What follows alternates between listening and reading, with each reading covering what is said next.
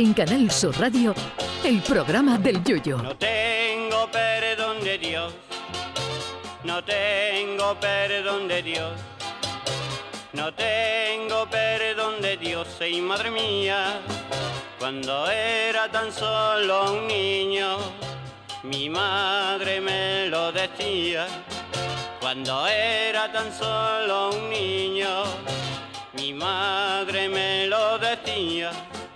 Hoy se celebra el Día Mundial del Heavy Metal, ese género musical donde los cantantes gritan más que un albañil haciéndose la depilación a la cera y donde todos los músicos tienen más pelo que el sofá de Chewbacca. La verdad es que el heavy metal es un estilo musical que tiene el problema de que como le guste a tu vecino, estás muerto.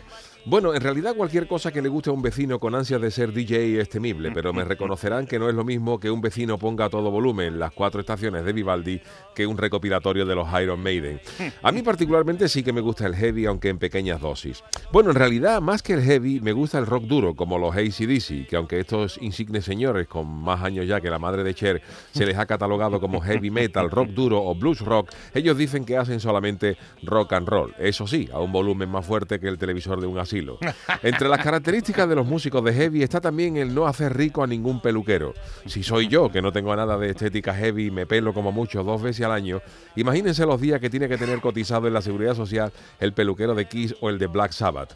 Los heavy tienen también devoción por la ropa de cuero, que eso está muy bien para los que vivan en Inglaterra con ese clima fresquito, pero yo compadezco a un heavy de Écija en agosto que en verano suda más que un testigo falso en un juicio contra la mafia. Los heavy tienen pasión por el sonido a máximo volumen, de hecho la banda de heavy más popular de España y de mayor éxito en el extranjero, Barón Rojo, llamó a su segundo álbum Volumen Brutal.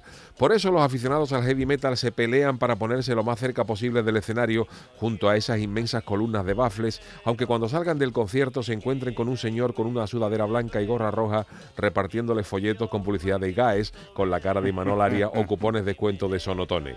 Si Beethoven, se quedó sordo y lo que componían era sinfonías, imagínense cómo tienen que estar de las orejas los aficionados al heavy.